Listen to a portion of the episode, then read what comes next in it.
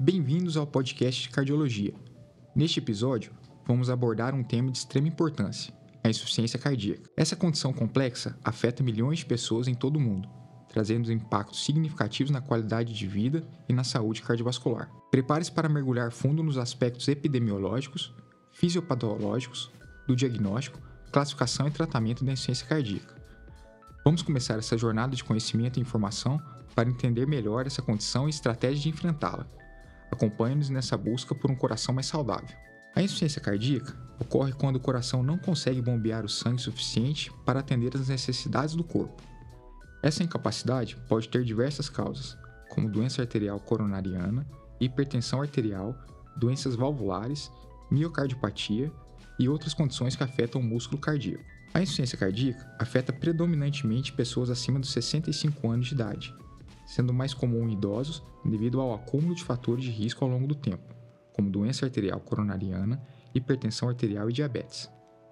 No entanto, é importante destacar que a insuficiência cardíaca também pode ocorrer em pessoas mais jovens, especialmente quando associada a outras condições cardíacas, como as miocardiopatias.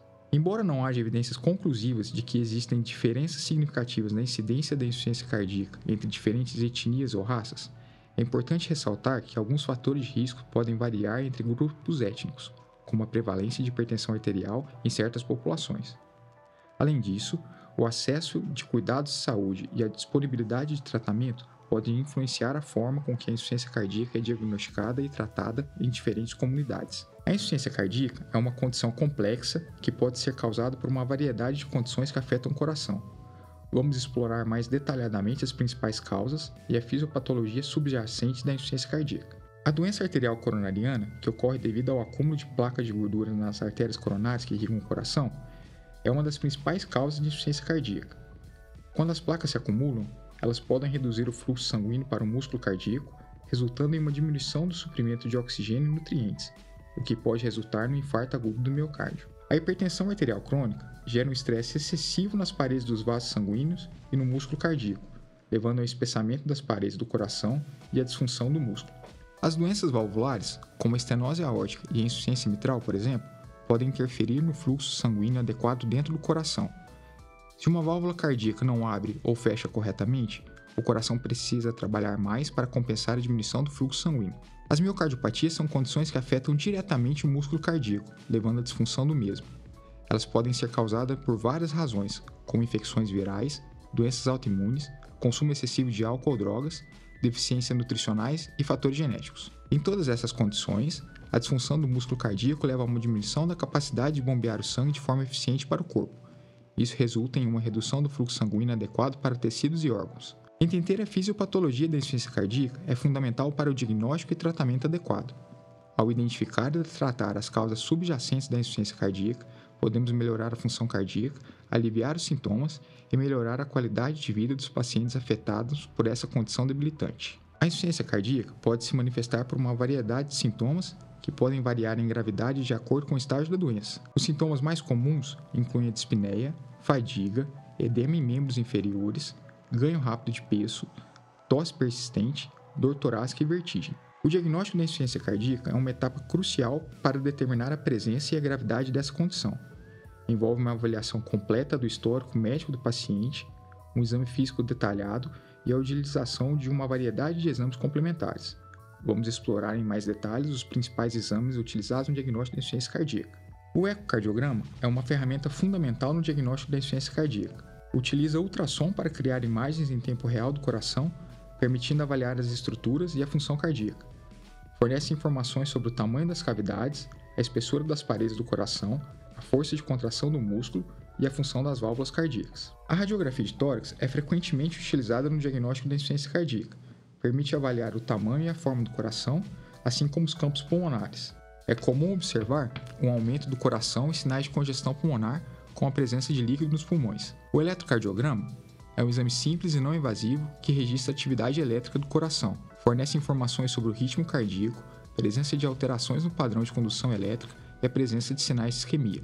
Biomarcadores, como o BNP e o NT-proBNP, substâncias liberadas pelo coração em resposta a um estresse ou a lesão cardíaca, podem auxiliar no diagnóstico e monitoramento da insuficiência cardíaca. Níveis elevados de BNP estão associados a um pior prognóstico na insuficiência cardíaca. Além desses exames, outros testes podem ser realizados dependendo da avaliação clínica do paciente. Isso inclui exames de sangue para avaliar os níveis de eletrólitos, função renal e outros parâmetros relacionados à saúde cardiovascular. A insuficiência cardíaca é classificada em estágios A, B, C e D de acordo com a American Heart Association. Essa classificação leva em consideração a presença ou ausência de fatores de risco e a progressão da doença.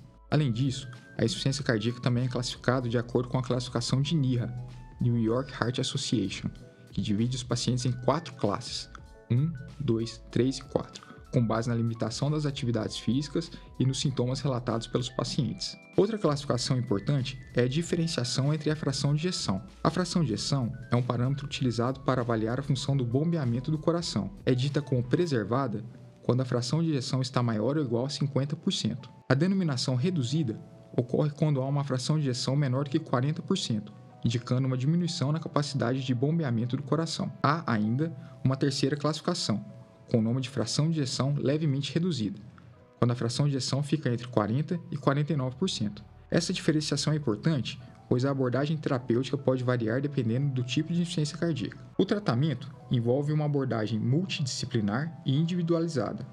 O objetivo principal é controlar sintomas e a progressão da doença, melhorar a qualidade de vida e, sempre que possível, tratar a causa subjacente da doença. As principais classes medicamentosas utilizado no tratamento da insuficiência cardíaca inclui os inibidores da enzima conversora de angiotensina, os IECAS, bloqueadores da renina-angiotensina-aldosterona, os BRAS, inibidores da neprilisina, os beta-bloqueadores, as glifosinas, os antagonistas mineralocorticoides e os diuréticos. É importante ressaltar que, embora os diuréticos sejam eficazes no controle de sintomas, eles não alteram a mortalidade a longo prazo na insuficiência cardíaca. Além disso, intervenções não farmacológicas e controle de outros fatores de risco também são fundamentais.